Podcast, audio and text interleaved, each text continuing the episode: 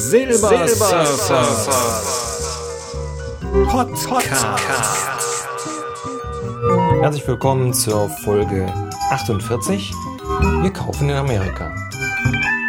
Ja, aus gegebenem Anlass. Ähm, der ein oder andere hat es ja mitbekommen, dass ich den Zoom A4N nach äh, zwei Monaten verkauft habe.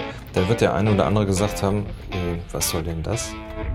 Ist das Gerät nicht gut oder was reitet ihn denn da? Ähm, muss ich ganz klar sagen, das Gerät ist nach wie vor für äh, Aufnahmen und so weiter ganz hervorragend. Da gibt es überhaupt nichts dran zu deuteln.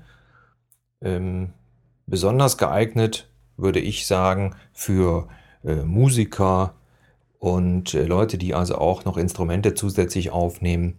Eine wirklich hervorragende Wahl. Zumal man das Gerät ja noch als Interface benutzen kann. Aber ähm, ich habe dann doch festgestellt, für die Sachen, die ich gerne machen möchte, ist das Gerät einfach zu groß. Ich habe mich da leider, obwohl ich da gute Hinweise bekommen habe, ähm, doch für eben dieses größere Gerät, den Zoom, entschieden. Und hatte dann natürlich das Problem, dass ich gesagt habe, der ist mir dann doch zu groß, den nehme ich mal eben nicht so einfach mit. Und dann ist es natürlich doof, wenn dann so ein teures Gerät dann rumliegt. Und da habe ich mich entschlossen, da ich ja auch nicht unbegrenzte Mittel habe, ganz im Gegenteil. Ihr wisst ja, durch die, durch die Berentung ist das alles so ein bisschen problematisch. Kann ich mir eigentlich nur neue äh, Dinge kaufen, indem ich andere Sachen über eBay verkaufe. Man hat ja so eine ganze Menge Schnickschnack über die Jahre angesammelt und dann ist es einfach so, da äh, kann man dann das ein oder andere doch verkaufen, besonders so Sammelsachen und so weiter. So. Ähm, Thema ist eigentlich, wir kaufen in Amerika. Ähm, warum? Jetzt hatte ich natürlich überlegt, was mache ich jetzt? Den Zoom, äh, mit was ersetze ich den? Ich hatte ihn ja aufgrund des guten Klangs letztendlich gekauft. Und äh, Alternative wären halt nur gewesen, halt die bekannten Sachen von Olympus, die mir vom Klang nicht gefallen haben. Dann das, was äh, auch zwei andere Podcaster auch für unterwegs benutzen. Das wäre der Merens gewesen, der aber preislich auch über 300 Euro gekostet hat und, glaube ich, noch teurer war wie der Zoom. So, ähm, damals, wie ich mir das Ganze mal vor Ort hier bei einem großen Musik, äh, Musikalienhändler angeguckt habe, war natürlich da die erste Wahl grundsätzlich die Sony-Sachen. Nur, die sind ja jenseits von Gut und Böse, was die Preise betrifft. Also da reden wir dann, äh, ich glaube, das äh, damals kleinste Gerät, das liegt irgendwo bei äh, 500 Euro und das nächst größere, glaube ich, sogar bei 2000. Also für hier so rein hobbymäßig äh, absolut äh, indiskutabel. Deswegen habe ich gesagt, das ist Blödsinn, da brauchst du dich in die Richtung gar nicht mehr orientieren. Dann ist es aber so gewesen, dass ich jetzt vor einigen Wochen gesehen habe, dass die auch in dieser kleinen Größe, was sich heute so Handheld-Recorder nimmt, also neues Gerät auf den Markt bringen. Und äh, da habe ich dann mal geguckt, das erscheint zuerst in USA und lag in äh, USA bei 399 Dollar. Und äh, wie das dann angekündigt war, war es also auch klar, hier in Deutschland kostet das Ding dann 399 Euro.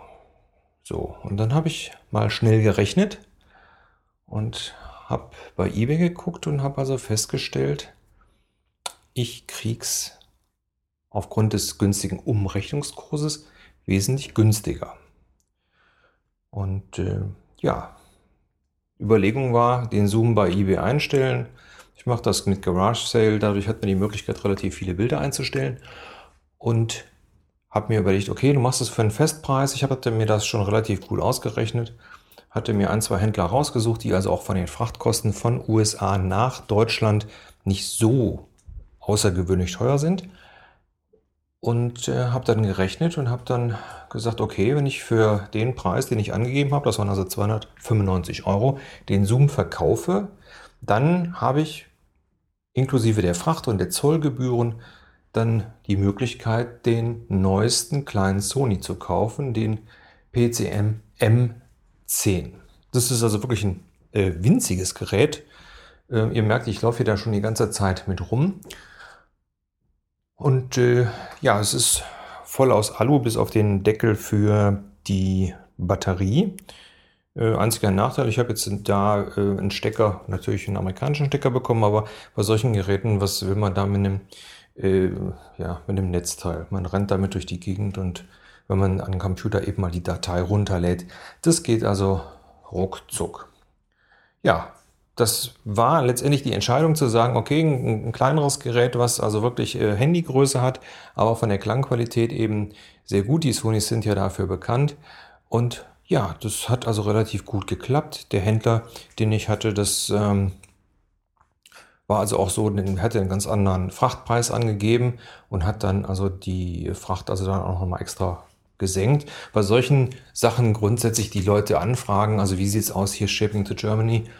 Und wenn ihr Glück habt, dann äh, funktioniert das. Ganz klar kann man nur machen, wenn man PayPal hat, weil äh, dann die Abwicklung problemlos ist und man natürlich auch noch versichert ist. Wartezeit war, also ich habe es jetzt bekommen nach äh, knapp 14 Tagen. Äh, lag aber auch daran, weil das, also das mit dem Zoll, ähm, das dauert immer ein bisschen. Also bis das dann in Deutschland ist, das ging sogar relativ schnell. Das war innerhalb von einer Woche, aber dann dauert das eine ganze Zeit, bis dann äh, das dann durch, bei DHL durch ist und die übergeben das dann dem Zoll. Also auch wenn das eigentlich ein winziges Gerät ist, ähm, das ist vollkommen egal, das geht auf jeden Fall zum Zoll. So, und dafür braucht man dann eben die normale äh, ja, Abrechnung von PayPal. Dann kommen die 19% drauf und ich habe jetzt nochmal 2% bezahlt, zusätzlich an Zollgebühren, obwohl der gute Mann vom Zoll eigentlich gesagt hat 5. Naja, ist auch egal. Kann man sich also dann auch nochmal informieren auf der Zollseite.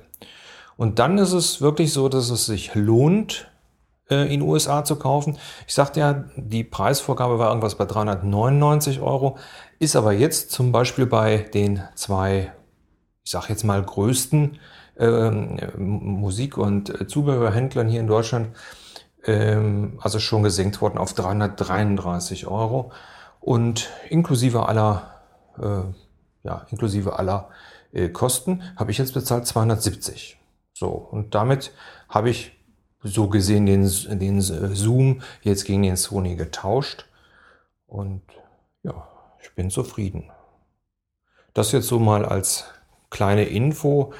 Also Amerika, in Amerika kaufen, das lohnt sich. Mal klar, man hat natürlich das, das Restrisiko, dass wenn dieses Gerät jetzt kaputt gehen sollte, dann ähm, habe ich natürlich mit Zitronen gehandelt, weil ich müsste es dann nach Amerika schicken zum Reparieren oder die Reparatur halt bezahlen. Hm, so, aber da ich ja so ein Glückskind bin, man, der ein oder andere Hörer, der wird es ja wissen, ich hatte so echt gute äh, Probleme mit dem MacBook, das jetzt schon zweimal weg war und neues Display und so weiter. Und dann hatte ich mir extra, und damit ich die Podcasts äh, gut abmischen kann, hatte ich mir einen geschlossenen Kopfhörer gekauft. Der war dann auch kaputt, den habe ich dann auch wieder zurückgeschickt. Und da habe ich dann einfach gesagt, ja, das kann ja nicht ewig so weitergehen. Man muss auch ab und zu mal so ein bisschen Risiko eingehen. Also das Gerät funktioniert. Wie lange es funktioniert, weiß ich nicht, aber jetzt ist jetzt erstmal gut. Und äh, ich denke mal für solche Sachen, die qualitativ relativ hochwertig sind. Ich habe zum Beispiel vor anderthalb Jahren auch in Amerika ähm, Ultimate Ears Kopfhörer gekauft, die damals hier in Deutschland noch extrem teuer waren. Und habe damals auch 80 äh, Euro weniger bezahlt, als wenn ich sie hier gekauft hätte. Also das lohnt sich schon. Äh, so als Empfehlung für die, die es mal versuchen wollen. Aber wie gesagt, äh, guckt euch die Händler an, dann sollte es auf jeden Fall so sein mit PayPal bezahlt. Und ich mache es eigentlich so, dass ich grundsätzlich immer irgendwas anfrage und dann ähm, gucke, wie schnell reagiert der Händler. Und da war das auch so, das war jetzt nicht der Händler mit den meisten Bewertungen, aber der hatte innerhalb von, ja, ne, durch die Zeitumstellung, dann zwölf Stunden hat der also auch sofort geantwortet. Und ich hatte also dann die äh, ja, das, was ich wissen wollte, sofort. Kam also sehr äh, sympathisch rüber und von der Abwicklung her, also ich habe direkt Bescheid gekriegt, wann und wie das Paket weg war, konnte das also äh, auch dann über, äh, das geht dann meistens mit USB, USPS, äh, da gibt es eine extra äh, Tracking-Nummer und die, sobald das dann in Deutschland ist, die könnt ihr dann auch bei DHL eingeben und dann könnt ihr das hier über Deutschland äh, also auch tracken. Und ähm, dann habt ihr auch die Gewissheit und wisst immer, wo das Paket ist. Dadurch konnte ich also auch sehen, wann das Paket also beim Zoll eingegangen ist und ähm, wann, ähm, wann ich damit rechnen konnte, dass also dieses Paket beziehungsweise dieser Abholschein für den Zoll, wann der also dann endlich bei mir hier äh, ankommt. Das dauert in der Regel so zwei Tage, das geht also auch. Ja, das war es eigentlich im Großen und Ganzen. Für alle, die dies jetzt so ein bisschen interessiert, bin ich jetzt auch noch mal so ein bisschen durchs Haus gelaufen, um äh, so zu prüfen, wie es dann ist mit dem Klang. Das hört ihr ja dann. Ansonsten wünsche ich euch noch eine schöne Woche und äh, bis nächstes Mal.